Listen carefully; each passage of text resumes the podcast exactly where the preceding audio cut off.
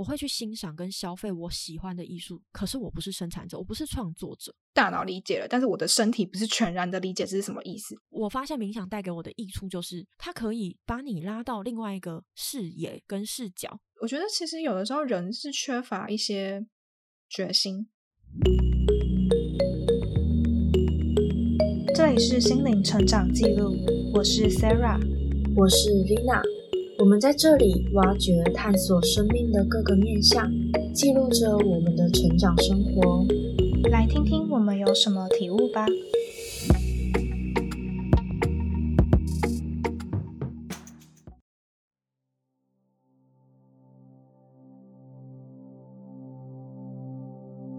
你之前不是有问过我说，我就是怎么运用时间这件事情吗？应该也不是说怎么运用时间，就是你之前问我是说，我好像就是事情很多，但是都不会觉得累吗？是这样吗？我想起来，我当时是觉得说，嗯，我觉得我看，嗯，就是我觉得我很少有自己的时间。可是看你这么忙，你却说你有很多你自己的时间。后来聊一聊以后，才发现你把健身也算在你自己的时间上，你把读书也算在你自己的时间。可是对于我来说，我比较像是我把健身看作是一个我要达到目标的那个状态，所以它是一个相对于比较压力比较多的。或者是我看书是为了自我成长，那嗯压力就也比较多，所以它不会让我觉得那些是我的时间。我并没有在享受健身跟看书，而是我是为了要自我成长而才去健身跟看书，所以它会变成有点像是一个工作，那压力相对就比较大。嗯，那你自己的时间你会拿来干嘛？我觉得在前段时间，就是我还没有这么就是有一个这么稳定的工作的时候，我比较是把健身跟阅读都觉得很舒服，它是相对舒服的，然后也可以自我成长的。那加了工作以后，我就觉得我还想要健身，我还想要有一个阅读的空间。那这件事情就变相的变成了一种压力。嗯，对，因为我工作其实算是有点靠体力活的，然后又加上，嗯，可能跟同事并不是这么的同温层的思想方面不是那么同温层，所以在沟通起来跟心理压力也算是有，但也不会说到大家人不好，而是。就不在一个频率上，那，嗯，所以我回到家以后，我的放松方式，就刚开始工作的时候，我的放松方式都是耍废，就是可能看一些不需要用脑的，然后可能躺在床上，或者是跟男朋友抱怨之类的这些方式。那对我来说还是太少了，因为我就觉得，我就觉得我会就是。会变得稍微厌世一点，就会有一种进到那种工作的轮回，就是我要一直工作，然后呢没有办法做自己真正想做的事情，然后休息都还没有休息完，休息都还没有休息够，我就要再进入到下一天的工作状态中，所以就我那段时间压力就很大，因为我很想要。不管是健身，不管是阅读，或者是去准备一些更赞的内容的图文分享，或者是 podcast 的内容，我有很多想做的事情都没有办法去实践，那我就觉得我压力好大。嗯，如果这样讲的话，其实，嗯，我也很多事情没有完成，但是我没有去把它加在自己身上。哦，我突然想到，我前几天跟我朋友聊的，就好像就昨天、前天就聊到这件类似，就是做很多事情。他说你要做很多事情可以，但是你不应该去把它当成是你自己的压力。如果它变成压力的话，你就没有办法去享受它。嗯，就突然连在一起这件事情，可能是因为我工作需要，就是工作结束之后需要很大量的休息时间，才能恢复到一定的身心平衡的状态，然后才能去，比如说像健身。如果说你工作已经累到瘫在床上了，那你还有办法健身吗？你还有办法去享受健身是一件愉快的事情吗？就你在问我吗？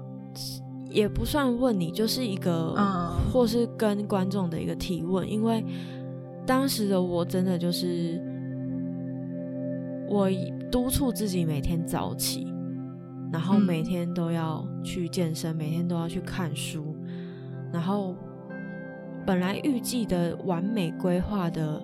整个非常充实的一整天的行程，就没有一个宣泄的出口，跟没有一个放空，或者是回到身心平衡状态的样子。因为可能对于我来说，的确健身是一件很快乐的事情，阅读是件快乐的事情。可是那都是在一个身心平衡的状态吧。然后可能在工作的时候，我就会。变得比较没那么平衡，那我就要花一笔时间去平衡回来，我才能再去做到工作或者是阅读或者是其他。嗯，对，就比较没有办法去享受他们。嗯，你运动是不是规划自己每天运动啊？没有到每天，但起码一周三天这样。就是会想说，那其实跟我差不多，早点起床去运动之类的，那是跟我差不多啊。嗯，就是因为我刚刚本来想说，我以前上班的时候，我是要么就是排在上班前去运动，要么就排在上班后去运动。嗯，对啊，就也是也不是排，也不是每天，就是可能一个礼拜两天这样。那我觉得其实频率差不多。嗯，可是。可能，假如说我起不来，或者是情绪上有一些状况，我的时间就会相对混乱。哦，然后或多或少会谴责自己，说怎么又没有起床，然后这周又没有运动了，然后下一周又要再面对，就是质疑、自我质疑，然后体重一直没变，这样。那我觉得你的状况跟我。另外一个朋友很像哎，就是他是明明是在做他自己喜欢的事情，但是他最后会变得很焦虑，就是觉得事情很多做不完。嗯，那我另外一个朋友就是前几天聊天的朋友，他就说，他说我们要做的事情，我不知道这算我没有说这个是对还是不对，只是他说我们要做的事情应该是把你的强项去。增强它，如果你真的很忙的话，去把你的强项增强它，而不是去增强你的弱项嘛？他是这样讲的啦。就是如果是工作什么的话，前段时间也是有人这样跟我说，他就说他觉得我应该去好好思考，到底什么是我的专长，而不是一直一直做不擅长的事情。嗯，我现在缩在一个。可能跟艺术沾上一点边的环境，然后呢，去向往我真正想要去做的艺术。就是我之前跟我男朋友讨论，是我觉得我一直以来都把我自己当做消费者，我会去欣赏跟消费我喜欢的艺术跟我爱的事情。可是我不是生产者，我不是创作者。那从消费者到创作者中间，真的是一个很辛苦的一件事情。对，欣赏可能不会每个人都有，但是欣赏相对是一件很轻松的事。嗯，大概是这样。好，那你刚刚有说你找到解法是怎么解？就是你说冥想这件事情。哦，对，就是我发现我如果因为前段时间我请朋友帮我做疗愈，然后呢，他疗愈完隔天。我就没那么痛苦了。我上班的时候，或者是在处理事情的时候，相对情绪比较平稳，跟会觉得就有一点像是，比如说遇到一些挫折的时候，有点像是小朋友的弱弱的拳头打在我身上啊，你打我了，你攻击到我了，可是我不会觉得痒，不会觉得痛，只会觉得嗯，你干嘛？然后可是在我还没有做疗愈前，那个重击就会很大，就会觉得哦。好受不了，我不想再被打了。嗯，对，所以我就觉得，那我是不是真的必须要就是花更多的时间在冥想上面，然后让自己，嗯的振动频率提升到更高一点，然后，嗯，相对就是生活中的重疾会变得像小朋友的拳头，对。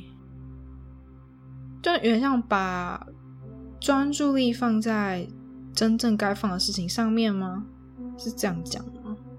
不太像，而是我发现冥想带给我的益处就是，它可以把你拉到另外一个视野跟视角，不一定是看事情，而是甚至是感受事情。就是比如说，假如说我遇到 OK，或者是假如说我遇到一些。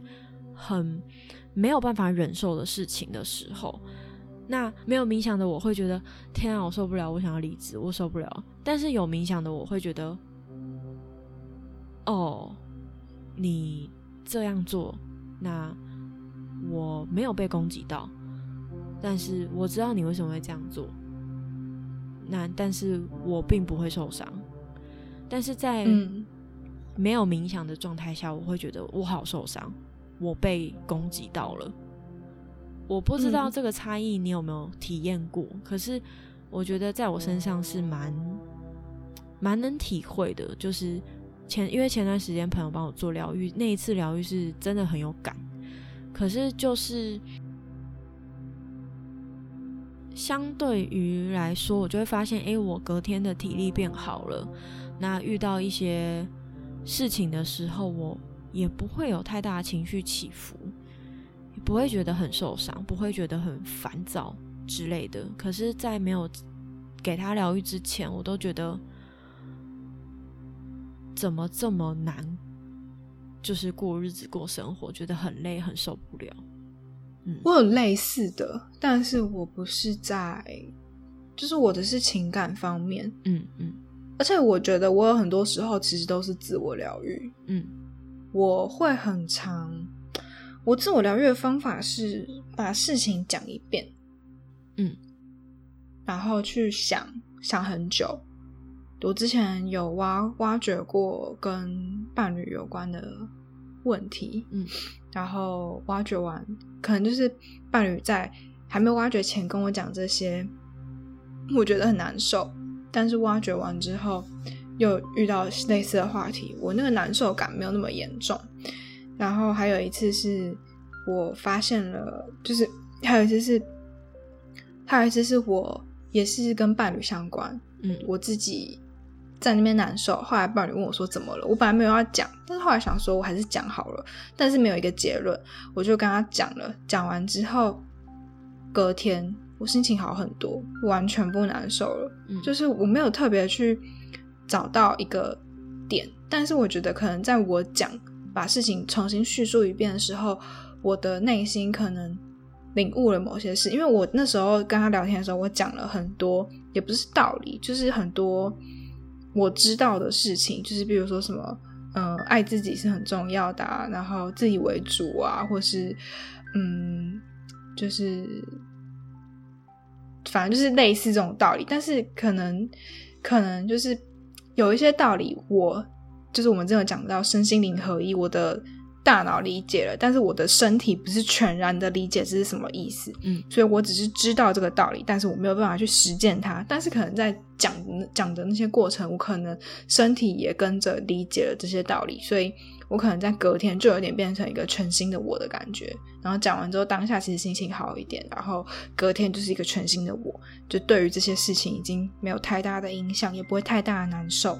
嗯嗯，所以我觉得有的时候，讲到疗愈的人，就是有的时候你如果有一些不懂的点，你可以再去用讲的找一个人去讲。我觉得你有时候也会做这件事情，就是你有时候会找我讲讲一讲之后，你心情会好一点，然后好像可能你当下你自己的大脑不觉得你领悟了什么，但其实你的身体好像会重新去把那些话去吸收一遍，然后变成身体真的能实践的事情。因为有时候好像只是你自己的大脑一直在想。但是你的身体并没有全身听到你讲这些事情的那种感觉，所以你可能你身体某部分还不知道，没有办法去实践。但是你透过你嘴巴讲出来，可能你的全身都听到了。我自己是这样觉得，嗯嗯，就有时候找人聊聊天，或者是录个音、录个语音，就是录个影也可以，写下来也不错啦。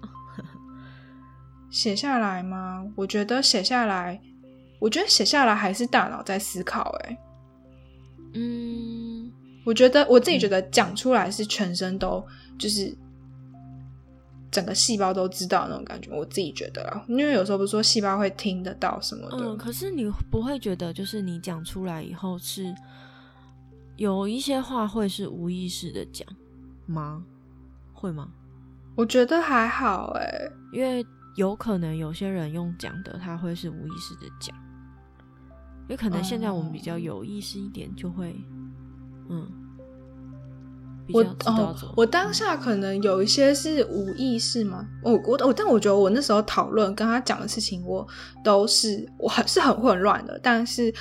就是我有跟他讲说，我讲的这些是很混乱，我自己还没有理出一个头绪。我本来也是打算，他说你为什么都就是心情不好不跟我讲？我说因为我没有理出一个头绪，而且我觉得这个是我自己的问题，不是我们两个需要解决。就是你没有办法解决，这是我自己的问题。但是我就把我的问题全部就是讲了一遍，讲给他。我说我也没有要你帮我解决，我是这就是这些道理我都知道，就是好，反正就是。他就是跟女生聊天这件事情，我就说这些道理我都知道，就是你就是没有办法改，但我也没有要你改，只是我想要知道为什么会那么难受，我难受的点是哪里，这是我自己要去解决的事情，而不是你可以帮我解决。他说那他就少一点跟女生聊天。我说但是我知道你就是会，然后他就说哦这样就很像说妈妈早上出门看到你在玩手机，回家然后就妈妈出门了，然后中间你做了很多事情，然后回家的时候你就是刚好又拿起手机在玩，妈妈就觉得你一整天都在玩手机是一样。有时候你差不多差不多，就是每次只要看到他拿手机，我就觉得他是不是在跟哪个女生聊天。然后他就说：“他说他说他没有，他还是做了很多事。”我说：“我知道，但是我就是会忍不住去想。”他就说：“他说那他以后就少一点跟女生聊天。”我说：“但你就是会啊。”我就说：“就是我还是会忍不住去胡思乱想。”我说：“所以这是我必须要去解决的事情。”嗯，就是我觉得有时候他有一些想法会有点。不太，我不能说不太对，就是他就我就说，我就问他说，你怎么做到？我跟别的人聊天，你不会不开心这件事情？他就说，他说，因为他就会想说，比起别人，我在他旁边，然后就说什么他比别人更更优秀什么，然后我就说，那我一定要把我自己拿去跟别人比较嘛？他就讲了一大串，然后我就说，那我一定要把别人把别人跟我自己比较嘛？我不能就是完全觉得自己已经够好嘛？他就说。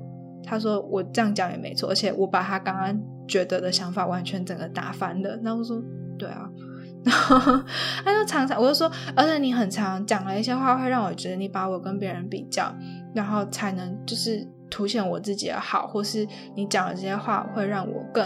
努力，但是我觉得我不喜欢这个感觉。我觉得我可以自己就已经够努力，为什么一定要比较过后我才能发现自己哪里不足，然后去努力？他说他没有那个意思，但是确实会达到这个效果，他以后会注意。聊歪了，嗯，只是听完你说，我就想到，因为周边的人会有蛮二元对立的思维，我不知道你听你知不知道这个意思？嗯，就是知道一定要。对或错这件事情，嗯，那我就会觉得，比如说像是男生做错事情，然后女生觉得很受伤、很不不开心，那女生想要去厘清自己内心的不开心，然后男生就会觉得我是做错了什么事情，那我错了，我可以改啊。可是他不能理解的是，或许女生只是想要去。知道为什么自己会有这个情绪，并不一定是他的问题。嗯，可是我就会发现，很多人就会觉得你就是错了，你要改，或是你是对的。那这个就是很二元对立的事情。然后我身边就会很多人有这样子的状态，因为我曾经有跟别人聊过，就是说，我觉得那个人在我眼中看起来很自卑，因为他一直说他自己多厉害，多厉害，多厉害。嗯，然后对方就问我说：“这件事情是，嗯，是绝对的真，就是是绝对的吗？”我就说：“不一定啊，这件事情是我的观点啊。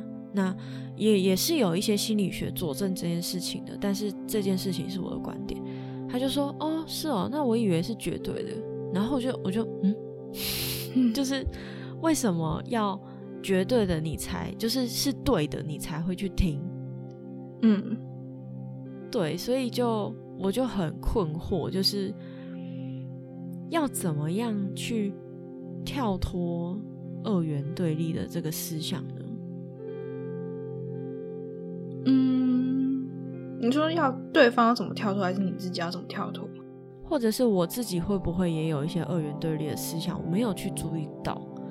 然后对方如果遇到对方是二元对立的思想，我又怎么要跟他沟通？因为我有的时候发现，当那种二元对立思想非常严重的人要跟他讲事情的时候，他没有办法理解事情是有非常多面向的，他只会觉得这就是对的，这就是错的，你就是错的，你就是对的，这样。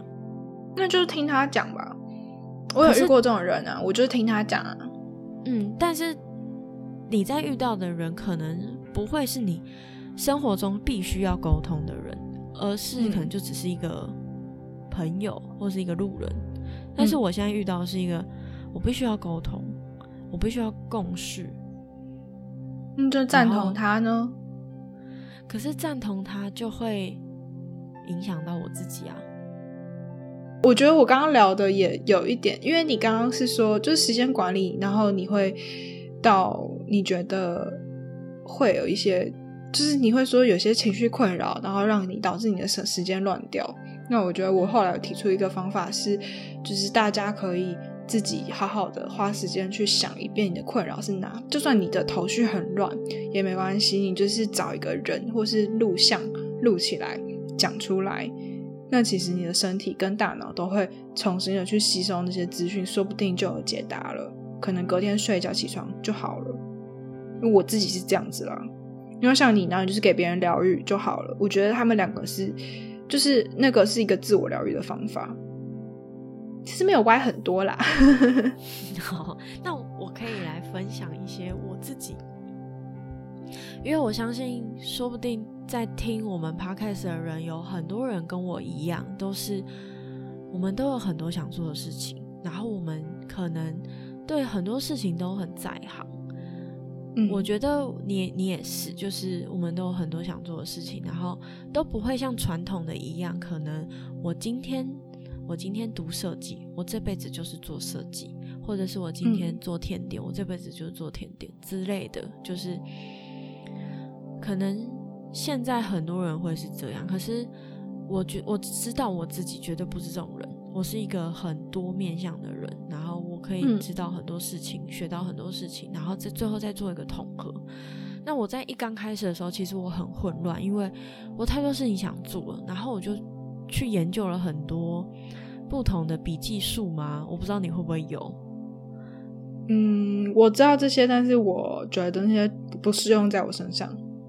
哦，我自己是有研发吗？就是算是改变各个不同的方法，然后最后。比较常用的就是，我会把我想做的事情列下来，然后做完的删掉，就这样，就是一个很简，然后可能去会去分轻重缓急吧。对，那你怎么分轻重缓急？怎么分轻重缓急？比如说像我们的我们的录音，它就是有一个时间时间限制的，那这个就是你要必须要在时间内完成啊。那它就是一个稍微急一点的。那如果讲长期一点的事情的话，你会怎么分？比如说，好，比如说我现在在，我现在这个阶段，我现在二十岁，我没有二十岁，我只举例。我现在二十岁，我有想做五件事情，我想要录 podcast，然后我想要出国读书，我想要谈恋爱，我想要工作，就是，然后我还想要创作啊，这几件事情，那怎么排轻重缓急？如果是你的话？我会觉得，比如说像是研究所这件事情，它是有点急的，因为它会有考考试的时间，然后每一年它会，它是一个一年一年过去的事情，所以如果说你没有在今年准备好，你就要再等一年。所以如果考研究所这件事情的话，它会比较急。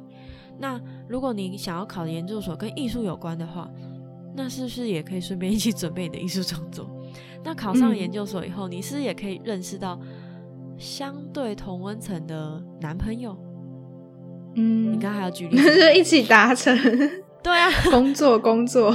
工作的话，我可能就会选择我自己现在目前状况是，我就是兼职，因为我本身并没有太就是太重的金钱的负担，所以我可以选择兼职的工作，然后稍微赚一点生活费，然后就。就不会把工作摆第一啦。可是我觉得其他人可能不一样，嗯，对，有可能很多人都会必须要先把工作跟生活摆第一，他们才能去做其他的事情。嗯，对，所以其实我蛮能理解，就是为什么这么多人没有办法好好的接触身心灵，因为工作本身真的对。身心灵非常有爱。嗯，我觉得我两件事情可以讲。第一件事情，我想讲我刚刚问你那个疑问，你怎么排先后顺序？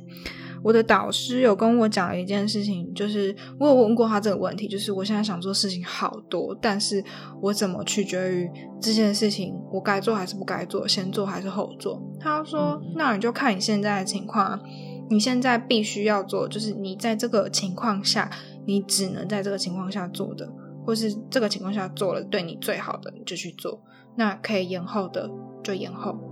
我举个例子，像我在英国，我那时候想做艺术治疗，然后想要做工作坊，想要就是 podcast 也在进行，就是很多事情。那那时候我老师，我老师就说：“那你如果你觉得这个 workshop 你只有在英国才能跟你。”在英国的这个朋友一起办，那你就先做这件事情。这件事情就是比较要紧的事情。那你可能读艺术治疗，但是你并没有想要在英国读，那你就等你回台湾之后再去研究台湾的东西，再去准备。你可以先把就是在英国可以做的事情先做完，其他就放到比较后面，因为毕竟在英国的时间是有限的，你不可能一辈子在这边。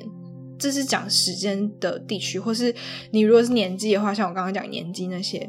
就是也可以套用在里面，有可能你觉得你现在必须要读书，因为是现在可能头脑的记忆比较好，所以就现在读，这是一个点。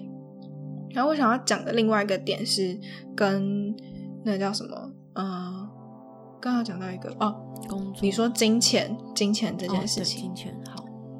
嗯，我之前有看过那个 Gary 有讲过，就是。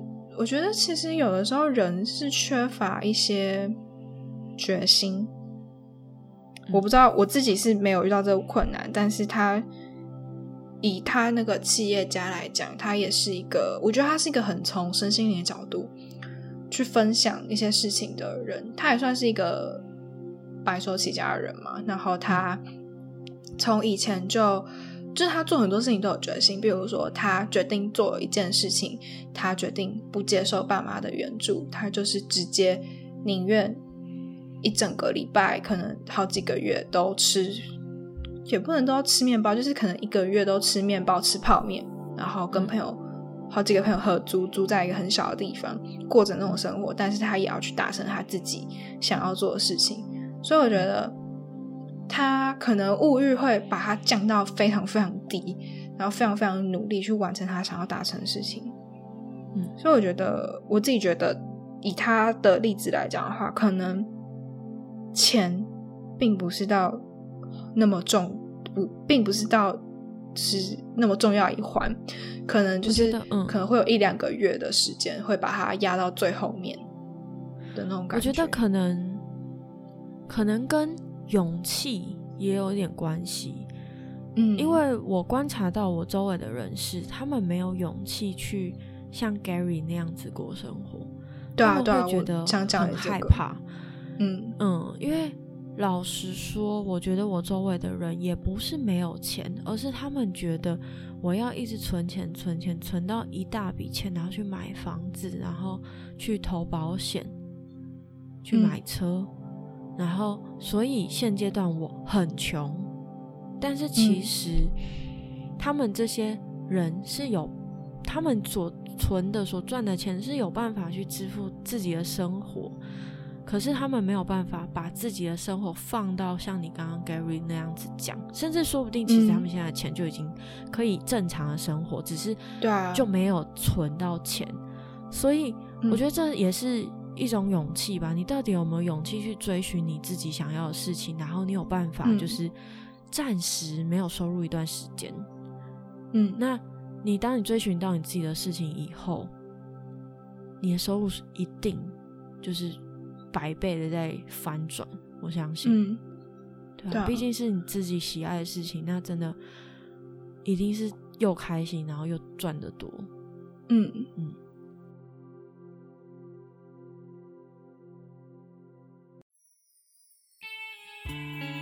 这集就到这里告一段落，欢迎留言或写信跟我们分享你最喜欢的部分吧，别忘记要帮我们评分五颗星哦，才有机会让更多人听见我们。在我们的 Instagram 有更多心灵成长的文章分享，搜寻 Spirit S P I R I T 两个底线 Road R O A D 就可以找到我们喽。我们下集再见吧。